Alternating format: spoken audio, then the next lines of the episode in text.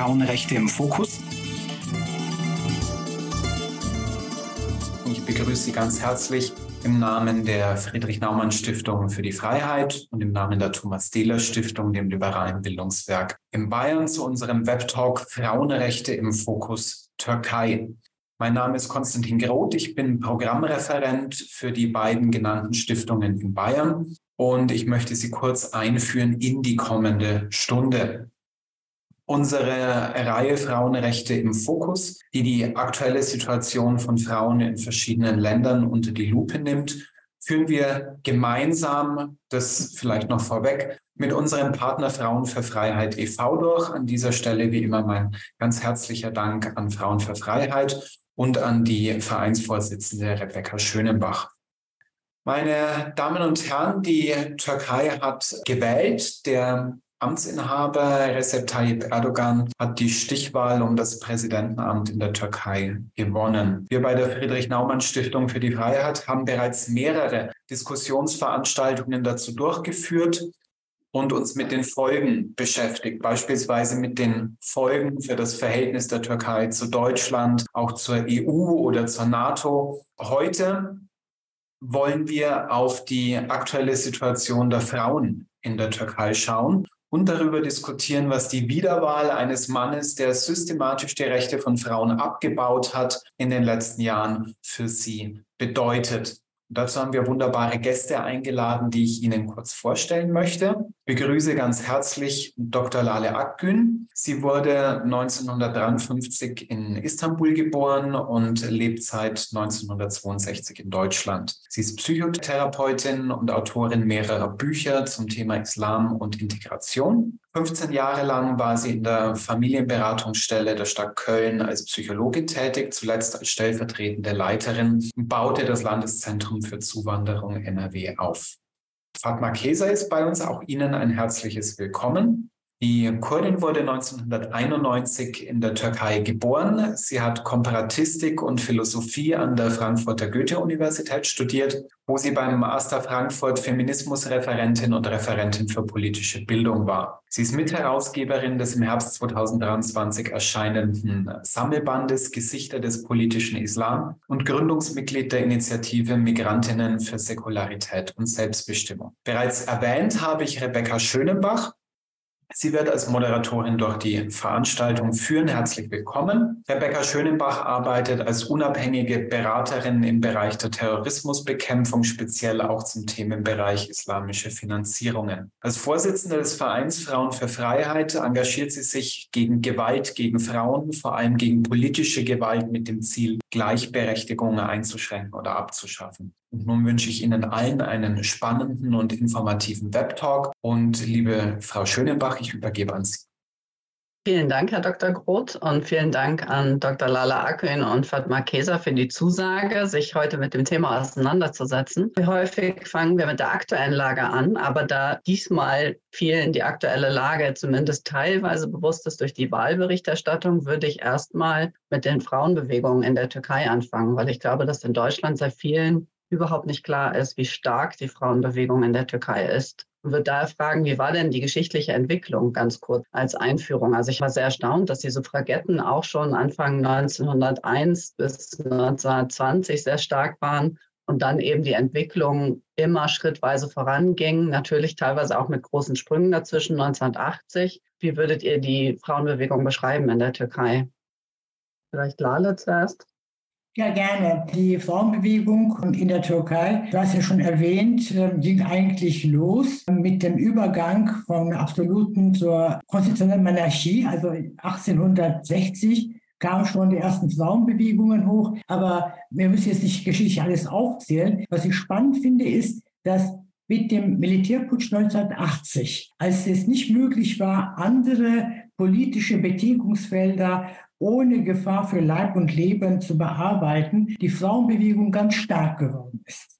Also die ist erst stark geworden, weil es eine Möglichkeit war, politisch aktiv zu sein, ohne im Knast landen zu müssen. Und heute sind 152 Frauenvereine sehr aktiv, die auch zu einem Dachverband zusammengeschlossen sind. Man versucht sie systematisch mundtot zu machen. Man versucht sie systematisch immer wieder gerade bestimmten Gruppierungen aus der islamischen Szene als Gefahr zu präsentieren. Aber wie Sie auch immer sagen, wir werden nicht von unseren Forderungen keinen Schritt zurückgehen, werden weitermachen, auch unter den sehr schwierigen Bedingungen. Wenn man die Frauen fragt, wann war es schwieriger, 1980 nach dem Militärputsch oder jetzt, dann sagen sie alle, dass es jetzt schwieriger ist.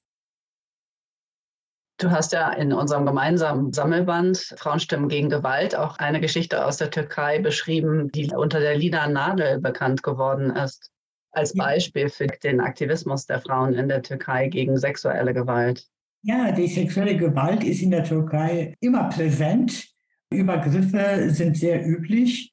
In den 90er Jahren die Lila Nadel kreiert als eine Stecknadel, die man sichtbar am Kragen trägt. Und alle wissen, die eine Frau, die so eine Nadel trägt, wird in äh, einer Situation, wo sie körperlich angemacht wird, angegriffen wird, zum Beispiel ein Sammelbus oder ein Sammeltaxi mit dieser Nadel zusprechen. Das hat den Frauen wirklich die Möglichkeit gegeben, sich zu wehren und eben auch, auch aktiv zu werden. Denn wir kennen das ja von überall her wenn die Frau auf einmal anfängt zu schreien, zu sagen, lassen Sie mich in Ruhe, dann kommt immer als Reaktion, der, die Frau ist verrückt geworden, die, die will ja wahrscheinlich Kontakt von dem Mann, deswegen redet sie so. Das heißt, Frauen haben eigentlich gar nicht die Chance, wenn sie belästigt werden, etwas zu sagen, weil, man, weil sie immer im Unrecht sind. Also stechen sie lieber zu. Und ich finde, das ist eine, wie heißt es so schön, eine grobe, grober Keil, aber auf so einen groben Keil gehört eben auch so ein, eine scharfe Nadel.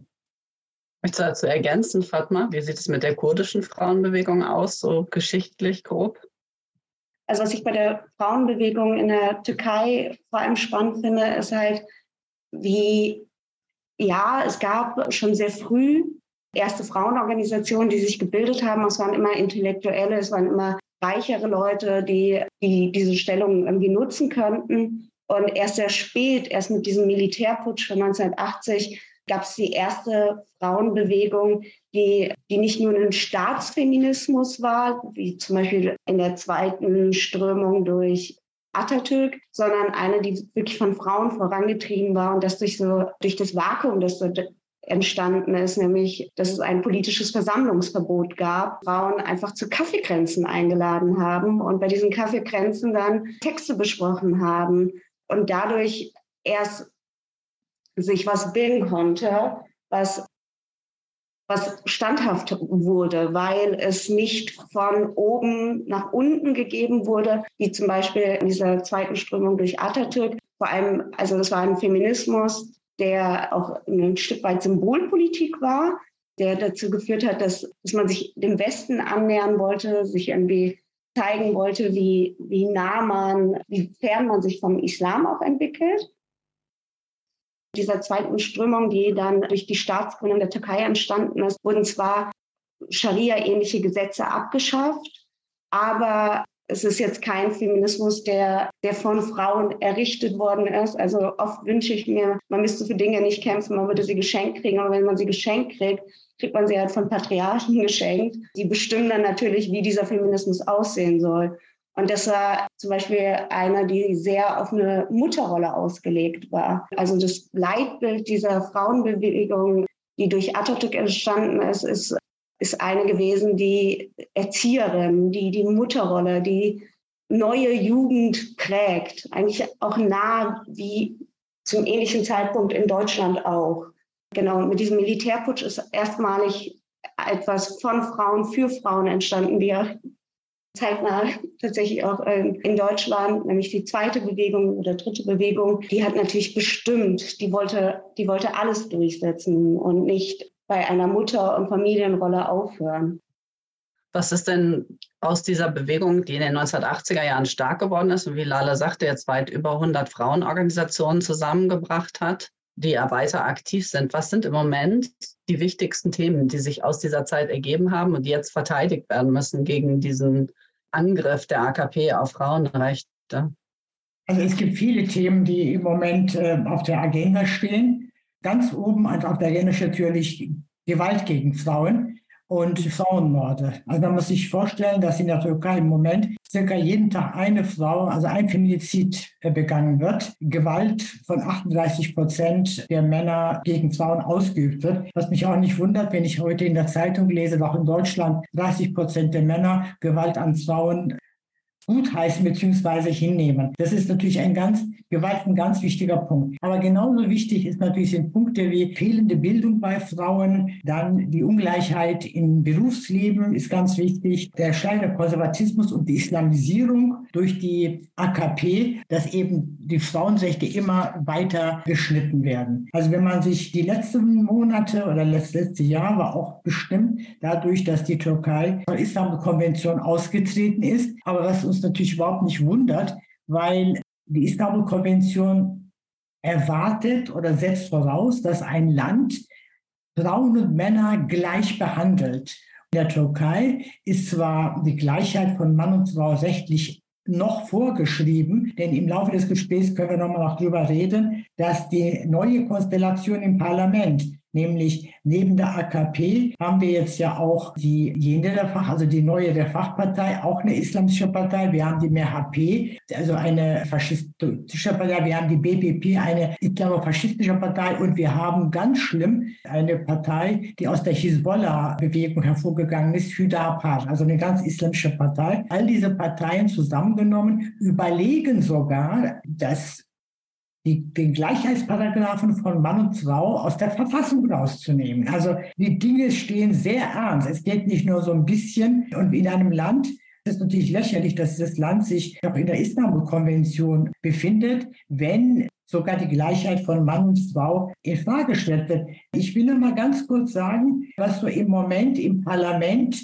Schleichen sich verändert. Das türkische Parlament hat jetzt einen Bericht gemacht, Änderung des Scheidungsrechts heißt es, aber in diesem Bericht sind Dinge drin, ist ein Entwurf, also sind so Dinge drin im Entwurf, die, wenn sie verwirklicht werden, ja für die Türkei oder für die Frauen der Türkei nichts Gutes heißen. In diesem Rapport wird zum Beispiel, in, in diesem Bericht wird gut geheißen, dass Kinderehen möglich sind, dass es eine Amnestie gibt für Vergewaltiger, wenn sie das Opfer heiraten, dann wird den Frauen das gemeinsam erarbeitete Vermögen in der Ehe nicht zugesprochen, weil sie ja weniger geleistet haben als Männer. Für die Männer wird die Scheidung einfacher gemacht, für die Frauen schwerer, weil man den Unterhalt kürzen möchte. Dann will, man die Scheidung für die Frauen erschweren, indem man sozusagen vorher so eine Art Familien Versöhnung vorsitzt. Also es soll ein, Versöhnungsversuch gemacht werden, auch bei Gewalt.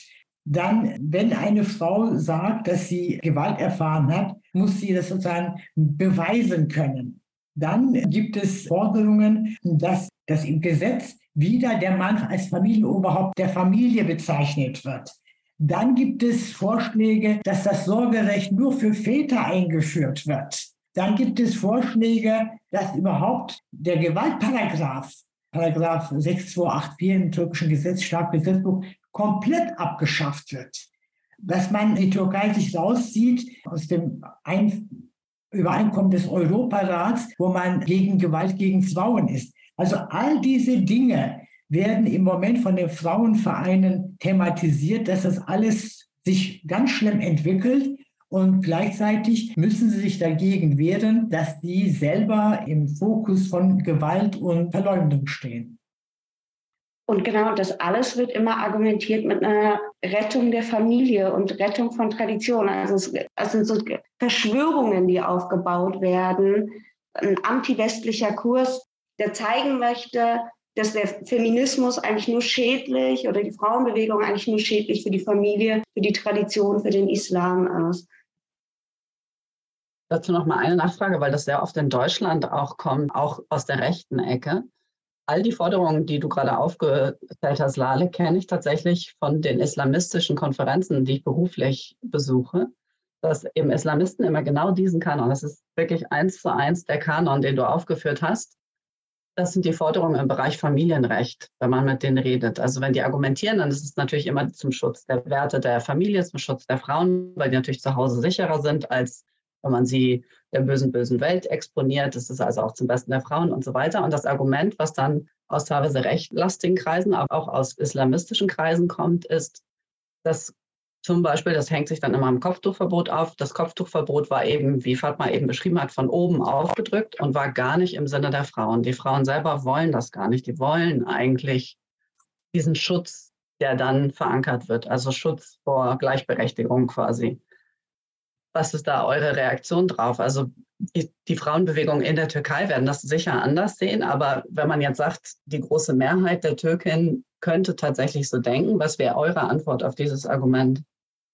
Also ich sage mal Folgendes. Man muss sich ja vorstellen, dass äh, die AKP Brainwashing seit jetzt 21 Jahren betreibt. Das heißt, es gibt junge Frauen, die kennen das gar nicht anders. Und die Türkei ist ein zutiefst gespaltenes Land. Das muss man immer wieder sehen. Zutiefst gespaltenes Land. Das Ergebnis der Wahl, äh, Kılıçdaroğlu gegen Erdogan, ist ja auch ein Zeichen dafür, dass eben die Hälfte der Türkei ein säkulares, demokratisches Land möchte und die andere Hälfte möchte ein islamisches Land und möchte ein Land, in dem die Scharia herrscht. Und die Frauenfrage ist deswegen so spannend, weil an der Frauenfrage sichtbar die Unterschiede zwischen den beiden Systemen deutlich werden. Ich sage es immer wieder, ohne Säkularität gibt es keine Frauenrechte, weil die Frauenrechte in jeder Religion, ob Islam, Christentum, Judentum, immer wieder sich sozusagen auf den lieben Gott berufen und auf Verhältnisse von vor 2000 Jahren und, und so weiter und so fort. Also man muss ganz klar sagen, die Frauenrechte, deswegen deine Frage, Rebecca, was sagen die Frauen dazu? Frauenrechte und Säkularität wurden ja auch in Europa gegen die Kirchen erkämpft.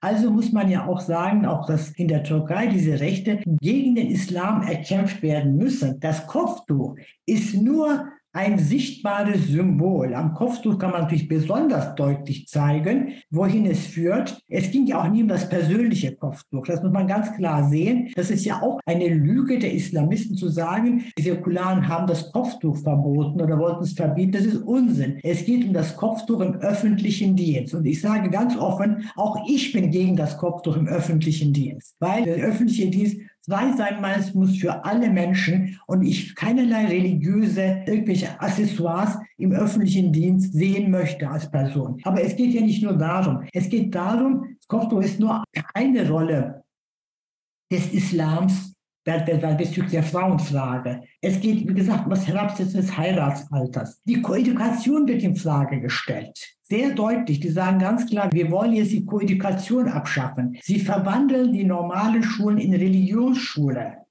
Sie geben irgendwelche, jede Familie soll drei Kinder haben, Projekte. Die Istanbul-Konvention wurde ja auch immer wieder kritisiert an dem Wort Gender. Die Islamisten konnten den Unterschied zwischen Sex und Gender nicht ertragen. Sie haben das so dargestellt, den Leuten der Türkei gegenüber, dass Gender bedeutet, dass die Leute alle Transen werden. Also es hieß, mit europäischen Gesetzen sollen unsere Frauen zu Männern werden, unsere Männer zu Frauen. Die Perversität wird hier überhand nehmen. Die türkische Familie steht am Abgrund, unsere Religion, unser Glaube, alles, alles geht den Bach runter, weil irgendwelche bekloppten Leute aus Europa diese perversen Gesetze einführen wollen. Übrigens hat Erdogan ja auch nicht nur während der Wahl, nach der Wahl, in seinem ersten Gespräch, in, seinem ersten, in seiner ersten Rede als Präsident noch einmal in diese Kerbe reingehauen gegen LGBT. Und dann ließ er 300.000 Leute rufen, sind in unseren Reihen LGBT? Und alle schrien nein. Ist die Therapie für LGBT? Ja. Da seht ihr, bei uns haben die Perversen keinen Platz, aber bei denen. Also das ist, war ein Teil nicht nur des Wahlkampfes, sondern es war ein, nochmal sozusagen, den Menschen das Gefühl, Identitätspolitik, wir haben es geschafft, unser Land, unseren Glauben, unsere Familie gegen diese gottlosen, vaterlandslosen Gesellen zu verteidigen. Weil du gerade vaterlandslos sagst, ein Element, bevor diese Gender-Identitätsdiskussion in den Diskurs gekommen war, war ja auch sehr nationalistisch. Und jetzt sind ja auch sehr nationalistische Themen im Wahlkampf aufgetaucht. Und früher war ja Erdogans Argument für diese mindestens drei Kinder pro Frau Politik, dass die Kurden sonst zu viele werden, also im Vergleich zu den ethnischen Türken. Ja, da würde ich, bisschen, das würde ich ein bisschen kritisch sehen. Also das okay. würde ich das kritisch sehen, ganz einfach deswegen, weil Erdogan auch unter den sunnitischen Kurden sehr viele Anhänger hat. Also da wird immer wieder gesagt, ganz deutlich, Was ist schon eine Ethnie? Was ist Kurde, Türke? Was ist das? Wir sind Brüder im Glauben. Das ist viel mehr wert. Das ist viel größer, globaler. Und letztendlich ist der Hüdapar, diese islamische Partei, auch eine kurdische Partei. Die ist eine kurdische Partei. Das heißt, man muss einfach sagen, das Kurdenproblem würde ich als ein demokratisches Problem bezeichnen. Aber man muss auch ganz deutlich sehen, dass Erdogan gerade unter den sunnitischen Kurden sehr, sehr viele Anhänger hat. Und wenn man sich die bestimmte Städte anguckt im Südosten der Türkei, wo die Kurden, sunnitische Kurden, in der Mehrheit sind, da hat Erdogan gewonnen.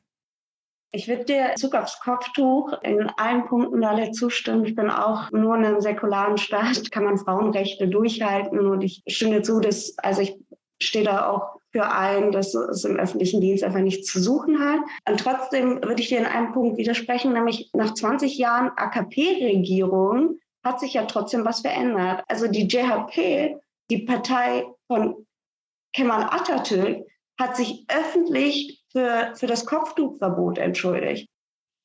Die Stahl hat sich letztes Jahr für vergangenes Unrecht seiner Partei entschuldigt und damit das Kopftuch und das Kopftuchverbot explizit genannt. Also 20 Jahre AKP-Regierung machen was mit dem Land. 20 Jahre machen das. Äh, er hat sich später auch dafür eingesetzt, es ist dann ihm auch nochmal um die Ohren geflogen, für ein Recht aufs Kopftuch tragen, was er nochmal durchbringen wollte, weil Erdogan schon so eine Angst kreiert hat. Erdogan schafft es ja wirklich einfach eine Identitätspolitik zu kreieren, die nur auf Verschwörungstheorien basiert. Und er hat einfach eine Angst kreiert, dass wenn die JHP gewinnt, dass dann das Kopftuchverbot wiederkommt und dass dann Frauen darunter in erster Linie leiden. Und das ist etwas, was Kilichdaroglu dann auch verhindern wollte und dagegen gesprochen hat und sich für ein Recht aufs Kopftuch tragen im öffentlichen Dienst und an den Universitäten eingesetzt hat, was dann natürlich Erdogan natürlich auch clever wieder auszunutzen wusste und dann direkt eine äh, Verfassungsfrage daraus machen wollte und ein Referendum daraus machen wollte, falls sich das nicht im Parlament lösen lässt. Völlig recht, Fatma, da hast du völlig recht. Da hat sich Cristiano natürlich galoppiert, weil er gedacht hat, er muss das ein bisschen nachmachen, so auch Leute gewinnen. Aber wir wissen ja, im Zweifel man, wählt man immer das Original. Stadt hat nicht eine Stimme mehr bekommen, nur weil er sich fürs Kopftuch stark gemacht hat. Und er hat auch nicht eine Stimme mehr bekommen. Das ist das Traurige, wenn man sich das Ergebnis nochmal anschaut, jenseits der Frauenpolitik. Er hat ja noch drei rechte kleine Parteien. Im Prinzip hat er fünf rechte Parteien. Die haben jetzt zusammen diesen Sechsertisch gebildet. Aber von den sechs Parteien waren ja im Prinzip drei Parteien, sind sozusagen unter seinen Fittichen. Die haben ja Sitze in der CHP bekommen, auf der Liste der CHP und sind sozusagen auf den Flügel der CHP ins Parlament gekommen. Und das hat ihm auch nicht eine Stimme mehr eingebracht. Und wenn man sich das Ergebnis anguckt, ich sage das sehr deutlich, die 48 Prozent, die haben auch nicht alle für Kılıçdaroğlu gestimmt, die haben gegen Erdogan gestimmt. Die ja. wollten Erdogan loswerden. Ja. Die wollten nicht den, den 74-jährigen Kılıçdaroğlu, die wollten, dass Erdogan wegkommt. Ich habe mit einer sehr, sehr nahen Freundin, die selbst lange Journalistin war, auch in den USA gelebt hat, gesprochen. Und dann sagte sie, weißt du, natürlich wird, wenn Kılıçdaroğlu die Wahl gewinnt, morgen sich nicht alles geändert haben. Aber wir werden ein bisschen mehr durchatmen können. Die Gefangenen werden aus den Gefängnissen entlassen werden, die politischen Gefangenen. Immerhin sitzen 17.000 Menschen wegen politischer Vergehen in Anführungszeichen im Gefängnis. Wir werden wieder draußen, ohne uns nach links und nach rechts zu gucken, unsere Meinung äußern können. Das sind Dinge, auf die wir so sehnsüchtig warten. Wir und können vielleicht wieder in die Türkei reisen. Also das sind Sachen, auf die wir warten. Ja, ja und da sagte auch zum Beispiel ein Verwandter von mir, sagte, nachdem Cristiano verloren hat, schrieb er, für einen Moment sah es so aus, als würde der Frühling kommen und jetzt ist wieder ganz tiefer Winter. Nochmal zur Erklärung für diejenigen, die die Wahl nicht ganz so verfolgt haben. Der Oppositionsführer hat ja mehrere Parteien vertreten. Das war ein Bündnis, das sich zusammengetan hat. Und vor der Wahl gab es eine sehr millionenfach geklickte Rede. Ich glaube, am Ende hatte sie zwischen 30 und 50 Millionen Klicks von ihm gegen Identitätspolitik, weil er gesagt hat, wir sind gegen diese religiöse Bestimmung, wir sind nicht religiöse Minderheiten, wir sind alle Menschen und wir haben alle die gleichen Rechte und Menschenrechte sind universal. Und nachdem er im ersten Wahlgang dann nicht die Mehrheit bekommen hat, ist er umgeschwenkt und hat dann Teile der identitätspolitischen Rede Erdogans übernommen Und da waren natürlich alle sehr entsetzt und es hat ihm auch nicht den Erfolg gebracht, den er dachte, dass es hätte haben können. Was ich sehr spannend fand in meinem Umfeld, waren eigentlich sehr überzeugt davon, dass Erdogan auf jeden Fall verliert. Und das war vielleicht auch einer für die Diaspora einer der größten Schockmomente, diese erste Wahl, Mhm. weil es dann eben doch nicht ganz so klar war. Und deswegen nochmal die Frage, wie sind denn die Strategien der Frauenrechtsorganisationen gegen diese identitäre Politik, also gegen dieses Wir verteidigen unseren Glauben, wir sind alle Brüder, wir haben unsere Werte und nicht die westlichen Werte, weil ich auch mitbekomme, wie stark in den sozialen Medien die AKP-Fans sind und wie gut die organisiert sind. Jetzt abgesehen davon natürlich, dass die staatlichen Medien auch nicht mehr frei sind, was du angesprochen hast, Lale. Viele derjenigen, die im Gefängnis sitzen, sind ja Journalisten auch. Ja. Und vor allem auch Frauen, die über Frauenrechte berichten, sind in großer Gefahr, eingesperrt zu werden. Wie frei ist denn überhaupt dann noch im Vorfeld der Wahl die Meinungsäußerung gewesen? Also hatten die Frauen die Chance, auch dagegen zu gehen? Und wenn ja, wie machen die das? Es ist ganz schwierig, weil 95 Prozent der Medien in den Händen der AKP ist und der Erdogan-Regierung. Es gibt nur noch ganz wenige einzelne Fernsehsender oder Tageszeitungen oder YouTube-Kanäle, die eben nicht Erdogan-hörig sind. Und was ich so besonders beeindruckend fand, war, dass gleich am Wahlabend, am 28. Mai, Erdogan äh, zur Feier des Tages, andere lassen die Sektflaschen knallen. Er hat noch schnell zwei Fernsehanstalten, Sender noch dazu gekauft. Habertürk und Bloomberg hat er noch schnell dazu gekauft, um den Abend gebührend zu feiern. Ja, was bleibt dann den Frauen übrig? Twitter bleibt ihnen übrig, also soziale Medien. Und auch da versucht natürlich die Regierung, indem sie das Internet Internet verlangsamt dafür zu sorgen, dass die Menschen dort sich auch nicht informieren können, wobei natürlich im Netz alles ist, von Fake News über was weiß ich. Die Möglichkeiten, sich zu äußern, sind in der Türkei sehr, sehr eingeschränkt. Deswegen gibt es ja auch Stimmen, die sagen, also bei dieser ungleichen Wahl, bei diesen ungleichen Voraussetzungen, zum Beispiel hatte auf dem im staatlichen Sender hatte Erdogan, konnte 30 Stunden war der zu sehen und Cristiano 30 Minuten.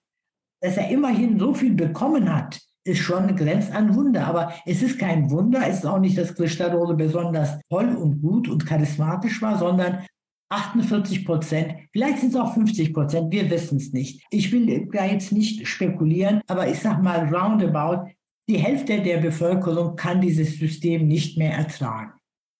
Mhm. Und 50 Prozent sind zutiefst davon überzeugt, dass er ein Prophet ist, von Gott geschickt und dass er ein Segen bringt. Und wenn man den zum Beispiel, es geht allen Leuten schlechter, die türkische Liebe wird abgewertet, die Leute haben nicht mehr genug zu essen. Ich will nur ein Beispiel geben, weil mich das Beispiel so beeindruckt. Also Mindestlohn sind 12.000 Lira. Armutsgrenze für eine vier, vierköpfige Familie sind 32.000 Lira. Ein Lehrer verdient 19.000, ein, ein Arzt 25.000. Aber die Armutsgrenze sind 32.000 Lira. Das muss man sich mal vorstellen, um zu wissen, dass einfach es allen Leuten schlechter geht. Es gibt keine Mittelschicht mehr.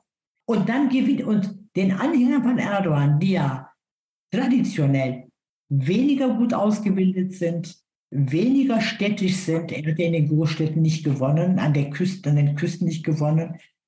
Denen geht es finanziell schlechter. Sie wählen ihn trotzdem. Und das zeigt, dass er eben es sehr gut geschafft hat mit dieser Identitätspolitik und mit der Angstpolitik. Wenn die anderen gewinnen, haben wir unsere Religion und unser Land verloren. Und dass die Leute jetzt so hungern müssen, zum Teil wirklich hungern müssen, ist das, was sie zahlen müssen dafür, dass sie ihre Religion behalten dürfen. Wir alle müssen Opfer bringen, damit wir unsere Religion behalten können. Und da kann man sich natürlich fragen, nur sagen, wie kann man auf so einen Unsinn reinfallen? Aber ich sage, wenn man natürlich so eine Infrastruktur hat wie er, also nicht nur im Ausland, auch hier bei uns, die ganzen Moscheevereine sind ja im Prinzip Propagandamaschinen für ihn, nichts anderes, dann kriegt man die Leute, glaube ich, auch überzeugt. Auch die Drastik darin sieht man auch, also wie Schon am Bild von Klitschdarole, eine kleine Anekdote. Ich habe die erste Wahl, also die wichtige Wahl, nicht die Stichwahl, hier am Kotti gesehen, in einer Bar.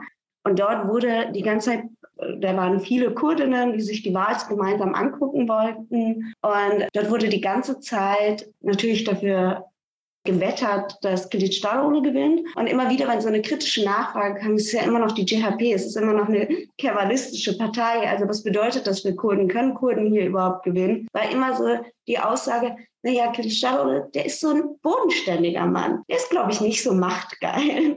Also wenn man sich das schon überlegt, dass, dass das etwas ist, was einfach 50 Prozent der Bevölkerung zu einer Wahl bewegt, dass man glaubt, der Typ, äh, also das ist ja das Bild, das von ihm auch geschaffen wurde, was auch ein bisschen darauf ausgelegt war. Er ist wirklich jemand, der, der strebt nicht so sehr nach Macht. Also der macht das jetzt, weil es gemacht werden muss. Aber er ist jetzt nicht so, und das hat die Leute bewegt, Bündnisse zu kreieren. Das hat die Leute dazu bewegt, zu glauben, okay, es wird jetzt nicht ein zweiter Erdogan. Also allein sich das schon vorzustellen, zeigt einfach, wie ja, wie kaputt dieses Land nach 20 Jahren AKP-Regierung ist, nach 20 Jahren Erdogan ist. Ich glaube, zu deiner Frage, Rebecca, ich glaube, der Putschversuch von 2016 hat natürlich auch dazu beigetragen, dass einfach ja, eine Frauenrechtsbewegung einfach ziemlich verstummt wurde, weil es einfach im Anschluss an diesen Putschversuch einfach hunderte von Einrichtungen, NGOs geschlossen wurden, darunter natürlich vor allem auch Frauenrechtsorganisationen oder Frauenorganisationen. Und es gab eine unglaubliche Welle an Entlassungen, an, vor allem an Universitäten, also AkademikerInnen, die ihre Stellungen verloren haben. Natürlich die Verhaftungswellen, die ja bis heute teilweise noch andauern. Was bleibt dann? Ich würde mich leider anschließen, die Straßen und Twitter.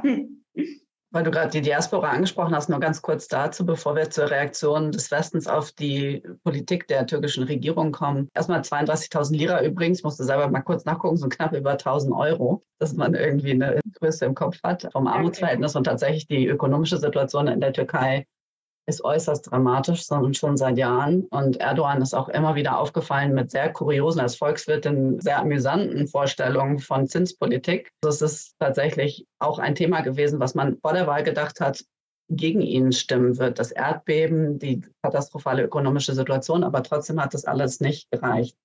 Jetzt muss man sagen, innerhalb der Türkei war die Wahlbeteiligung ja enorm hoch.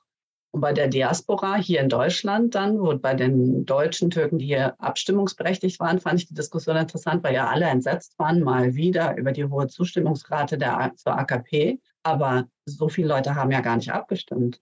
Ja. Also hier waren es von den Wahlberechtigten, glaube ich, die Hälfte und es haben nicht alle eine Berechtigung beantragt. Also es war eigentlich die Wahlbeteiligung hier war erstaunlich gering, fand ich. Hat da auch, haben Frauenrechte in der Diaspora in Deutschland überhaupt eine Rolle gespielt? Also gab es die Diskussion auch hier dann über Frauenrechte im Vorfeld von der Wahl oder war das nicht das bestimmende Thema? Nein, also Frauenrechte waren auch in der Türkei nicht das bestimmte Thema. Das bestimmte Thema war die wirtschaftliche Lage. Letztendlich, wenn die Leute nichts mehr haben, was sie in den Topf reintun können, wenn bei ihnen nichts mehr auf dem Herd gibt, dann äh, glaube ich, ist das bestimmte Thema. Aber Erdogan wusste das. Er wusste, die wirtschaftliche Lage ist ganz schlecht. Deswegen hat er so stark auf die Identitätspolitik gesetzt. Bei der Identitätspolitik ist natürlich das genau das Gegenteil von dem, was wir eigentlich unter Frauenpolitik verstehen. Dann kommt nämlich seine Frauenpolitik zum Tragen. Denn seine Identitätspolitik beruht ja auf der Frauenpolitik. Und seine Frauenpolitik ist eben ganz klar die gesellschaftliche und kulturelle Unterdrückung der Frau im Namen der Religion. Da muss man ganz klar sagen, dass an der Stelle vor allem das weißt du, du sagst, ich, ich kenne das hier aus Veranstaltungen. Diese, da wird immer gesagt, dieses, die Emanzipation der Frau passt nicht zu unserer Kultur. Sie ist importiert aus dem verdorbenen Westen. Und wie sagte der Vorsitzende der Südapat, eine Frau muss nicht arbeiten dürfen. Also sie muss sagen können, ich will nicht arbeiten. Dabei ist die Berufstätigenquote in der Türkei in dem formalen Bereich so gering, nur 25 Prozent der Frauen arbeiten und nur 15 Prozent der verheirateten Frauen arbeiten. Aber im informellen Sektor, also Textilindustrie, Schwarzarbeit, Putzen, Gelegenheitsjobs, da sind 73 Prozent der Frauen tätig. Aber das sind alles völlig unsichere Jobs, wo Frauen tätig sind. Aber in dem formalen, formellen, in dem sozial versorgungspflichtigen Jobs sind nur 15 Prozent der Frauen beteiligt. Trotzdem Immer wieder das Thema, eine Frau muss doch zu Hause bleiben dürfen, muss doch, das ist völlig wieder natürlich, dass eine Frau Doppelbelastung hat. Der Westen laugt die Frauen aus und, und, und, weil sie müssen ja arbeiten und zu Hause dann kochen und dann müssen sie Kinder versorgen und, und, und. All das ist wieder natürlich und entspricht nicht der, der Natur der Frau, weil Gleichberechtigung widerspricht auch der Natur der Frau. Und damit haben sie ihre Identitätspolitik gemacht. Und jetzt kommt der Witz. Für mich der Witz, da muss ich als Psychologin, müsste ich darüber drei Stunden erzählen. Das kann man nicht in fünf Minuten. Also gehen Frauenchen, Frauen, die im informellen Bereich zehn Stunden am Tag putzen gehen, die unter widerlichsten Lebensbedingungen leben, die von ihren Männern vielleicht Gewalt erfahren und wählen Erdogan. All das, was er erzählt, stimmt nicht in einem Punkt mit ihrer Lebensrealität überein. Sie werden ausgebeutet aber nicht, weil sie arbeiten, sondern weil sie einfach, sie sind nicht ausgebildet, sie haben keine Bildung, sie leben in den Vororten der Großstädte. All diese Dinge spielen keine Rolle, wenn die Religion diese Macht über das Leben der Menschen bekommt. Aber eins muss man vielleicht noch dazu sagen, darüber reden wir nicht immer, darüber sollten wir auch vielleicht reden. Es gibt eben auch eine nicht zu unterschätzende Menge von Frauen, deren Wahlverhalten fremdbestimmt ist. Männer bestimmen über die Wahlenpräferenz ihrer Frau. Sie sagen zu ihr, wehe, du wählst nicht den Erdogan. Du machst mit deinem Handy ein Foto und beweist mir, dass du bei Erdogan dein Kreuz gemacht hast. Das müssen wir auch noch mal ganz klar sehen. Das gehört für mich eigentlich zu den gesellschaftlichen Untersuchungsmechanismen. Frauen haben nicht die Chance, auch so zu wählen, wie sie möchten. Wenn wir über die gesellschaftliche Untersuchung der Frau in der Türkei reden, da kommen wir ja wirklich zu so vielen Punkten, die, die man noch erwähnen müsste. Zum Beispiel, dass Frauen kaum in der Öffentlichkeit sichtbar sind, dass sie sich ganz wenig, außer in den Frauenvereinen, aber das ist auch eine kleine also wir reden von 152 Frauenvereinen, aber es ist eben immer noch eine minimale kleine Gruppe, auf 85 Millionen umgelegt. Frauen sind kaum in den Gewerkschaften aktiv. Frauen sind nicht in den Parteien aktiv. Frauen sind nicht in der Politik aktiv. Der Witz, Treppenwitz der Geschichte, die meisten Abgeordneten, weiblichen, hat immer noch die AKP. Die werden aber als Schatten dargestellt. Natürlich sind sie nur dahingestellt, das ist völlig klar. Da widerspricht dir kein bisschen. Die, die stellen sie da, du wirst jetzt da und da hingesetzt, damit die Leute nicht sagen, diese perversen Westler, wir würden keine Frauen aufstellen. Die machen das ja auch ganz schlau. Die gründen ja auch Frauenvereinigungen also innerhalb von Deutschland. Also ich glaube, wir hatten im Vorfeld einmal über Kadem geredet, Rebecca, die Organisation, die Erdogans Tochter gegründet hat, die einfach eine AKP-nahe, angebliche Frauenorganisation, die eigentlich auch sich mehr oder minder dafür einsetzt, dass es keine Gleichberechtigung zwischen den Geschlechtern gibt. Es ist auch eine Strategie, die fast alle Islamisten in den letzten zehn Jahren hatten genau, und die Erdogan übernommen hat. Ne? Also Frauen, Frauengruppen zu gründen und auch Frauen in bestimmte Führungspositionen zu setzen, die dann eine fundamental islamische Ideologie vertreten. Das ist eine ganz bewusste Strategie auch zur Ausbildung ja, von Frauenrechten. Auch hier in Deutschland, also wenn wir uns die ganzen Frauengruppen innerhalb der DITIB angucken oder die ja eigentlich alle mehr in ihrem Menschenhass, in, in ihrer Ideologie vereint sind, als in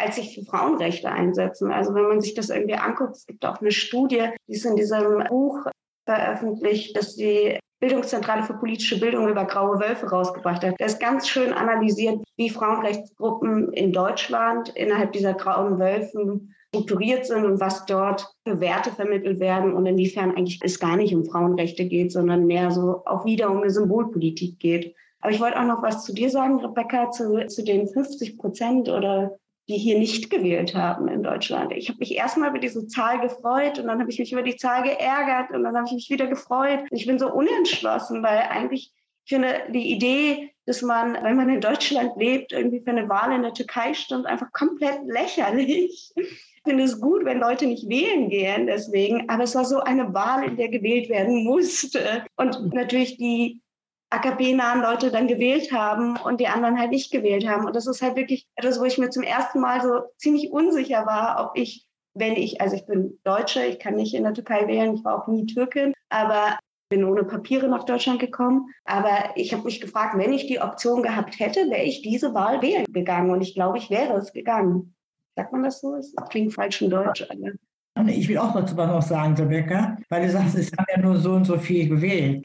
Ich habe Statistik studiert. Glaub mir, Die Anzahl der Wählerinnen und Wähler ist völlig ausreichend, um von dieser Zahl auf die Allgemeinheit zu schließen. Und ich behaupte hier, wenn alle drei Millionen, die hier leben, aus der Türkei stimmigen Menschen, alle drei Millionen wählen gegangen wären, wäre das Ergebnis auch nicht anders ausgefallen als jetzt. Denn die Menge, Menge der, der Wähler ist so groß, immerhin noch so groß, dass wir da sehen können, was eigentlich hier in Deutschland los. Im Gegenteil, ich finde, also Deutschland natürlich ich auch 70 Prozent hätten wieder Erdogan gewählt. In Deutschland ist nach Österreich ja, auf europäischem Boden, also in den ehemaligen Gastarbeiterländern, das Land mit den meisten AKP-Wählern. Natürlich in Ägypten haben 90 Prozent Erdogan gewählt. Aber wenn wir jetzt von den ehemaligen Gastarbeiterländern reden, dann ist natürlich Deutschland. Belgien ist sehr stark. Also hier ist natürlich ganz klar, das sind die Pendants derjenigen, die als Gastarbeiter gekommen sind. Aber noch was zur Frauenfrage, weil ich das so interessant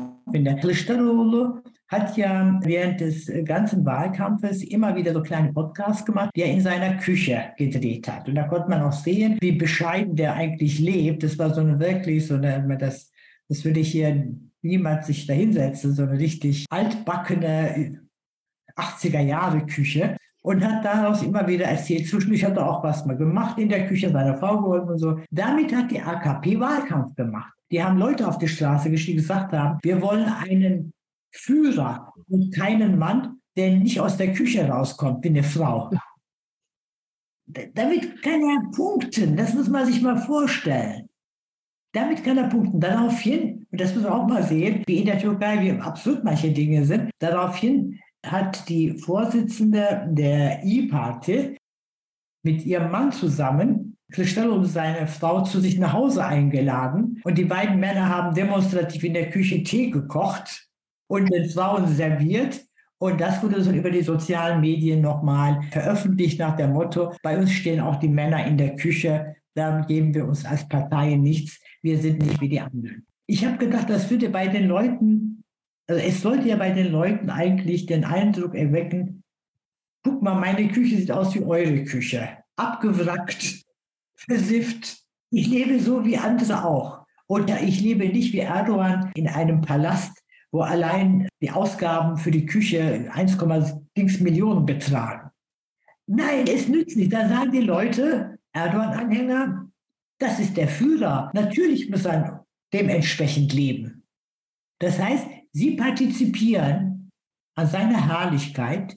Die versuchen sich im Licht dieses, dieser Herrlichkeit auch ein Stück zu sonnen. Anders kann ich es mir nicht erklären, dass ich da zu Hause sitze, ich kann nicht heizen, ich habe nicht genug zu essen, kann ich meinen Kindern irgendwas kaufen.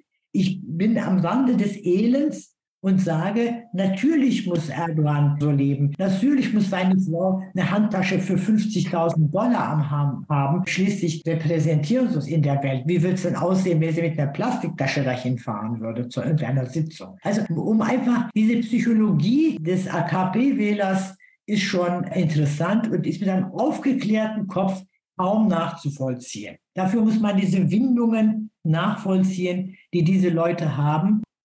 Völlig autoritäres Denken, völlig autoritär. Ich bin der festen Überzeugung, dass die autoritäre Erziehung in der Türkei, das patriarchale System, solche Leute hervorbringt wie Erdogan. In einem demokratischen Land könnte jemand wie Erdogan nicht groß werden, weil man hinterfragen würde. Aber wenn man so autoritär erzogen wird, immer nur gehorchen muss und immer nur aufschauen und das patriarchale System erlaubt ihm, als wie so ein Vater aufzutreten, dann hat er alle Chancen der Welt. Und dann ist klar, wie bei so einer patriarchalen Familie auch, der Vater bekommt das beste Stück vom Fleisch, dann kommen die Jungs und ganz zum Schluss darf die Mutter den Rest des Topfes auslecken. Das ist ein gutes Bild für die Beschreibung auch was jetzt die identitätspolitische Ausrichtung des Wahlkampfs angeht, eben gegen diese westlichen Werte in Anführungszeichen, also eigentlich gegen universale Menschenrechte, dass sie eben nicht sind für die Türkei, weil man muss ja in einem bestimmten Wertekontext bleiben. Aber ich will noch einmal zurückkommen oder überhaupt ansprechen, die Reaktion des Westens. Was für mich ein wirklicher Schock war, ist, dass nach der Aufkündigung der Istanbul-Konvention Frau von der Leyen sehr kurz danach in die Türkei gereist ist und sich nicht, obwohl ja schon Angela Merkel komplett bruskiert wurde mit diesem komischen Thronbild, wo sie da ausstaffiert wurde wie so ein Püppchen auf dem riesengoldenen Thron saß, sich nicht darauf vorbereitet hat, was passieren könnte und prompt öffentlich vorgeführt wurde, indem man ihr nicht mal einen Sitzplatz angeboten hat, beziehungsweise dann auf der Riesencouch, sodass sie aussah wie ein Püppchen, während man eben den männlichen Repräsentanten natürlich neben Erdogan gesetzt hat. Was wäre denn eine angemessene Reaktion des Westens gerade auf diese Beschneidung von Menschenrechten für Frauen? Oder gibt es überhaupt eine Möglichkeit? Weil in meinem Umfeld, wenn man diskutiert gerade Sicherheitsfragen, dann kommt natürlich immer, ja, aber die Flüchtlinge, was machen wir denn dann?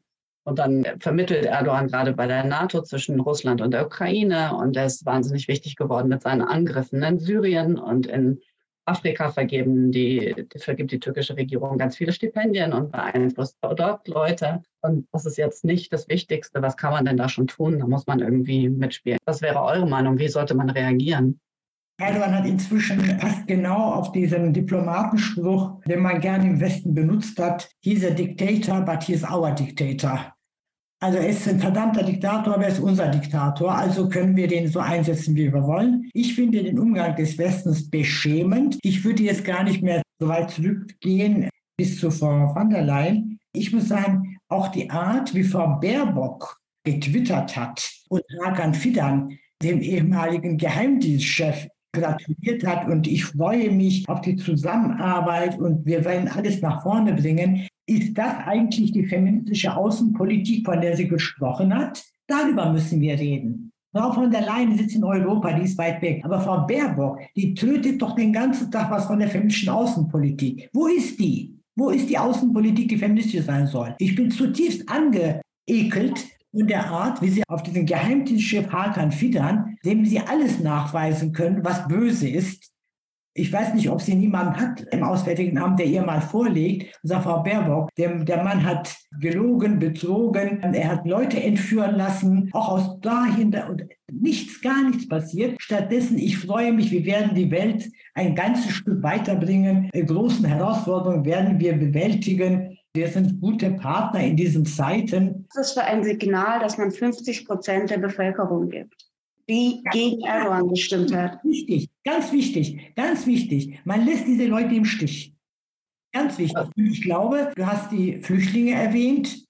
Was macht denn mit Schweden? die macht ja auch den Knicks vor Erdogan, damit sie in NATO aufgenommen werden. Das ist eine Politik. Und ich, böse Zungen behaupten, ich bin keine böse Zunge, ich bin ein netter Mensch. Böse Zungen behaupten, manche wären in Berlin erleichtert gewesen, dass Erdogan gewonnen hat, weil seine Flüchtlingspolitik ist berechenbar.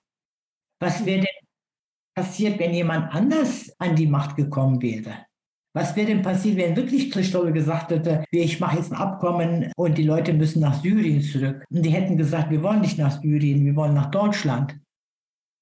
Die gleiche Argumentation übrigens wie gegenüber dem Regime im Iran. Wir wissen, was wir haben. Ja, natürlich, genau das, genau das. Er ist ein verdammter Diktator, aber er ist unser Diktator. Wir wissen, was wir haben. Wir kommen mit dem einigermaßen zurecht und wir werden auch mit Mitgliedern zurechtkommen. Es werden manchmal Gesten an den Tag gelegt, die ich nicht verstehen kann. Und mir geht es auch nämlich um die Partei. Sigmar Gabriel hatte den ehemaligen türkischen Außenminister privat bei sich zu Hause empfangen und ihm einen türkischen Tee gekocht. Ich finde, das ist eine Anschleimerei gewesen, völlig überflüssig. Davon wird eine Während deutsche Journalisten in der Türkei im Gefängnis saßen und ja. darüber diskutiert werden sollte. Ja, ja. Du siehst, Rebecca, in uns beiden hast du zwei empörte Frauen,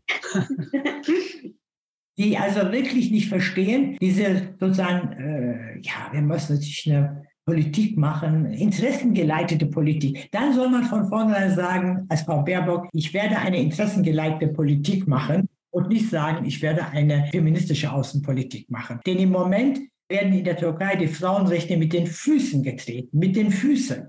Kinderehen sind am Kommen. Also ich, ich, ich habe ja einiges aufgezählt. Ich könnte alles nochmal ganz dezidiert aufsagen. Wenn sie das alles nicht weiß, soll sie mich anrufen. Ich erkläre das alles. Das kann sie bei Google recherchieren.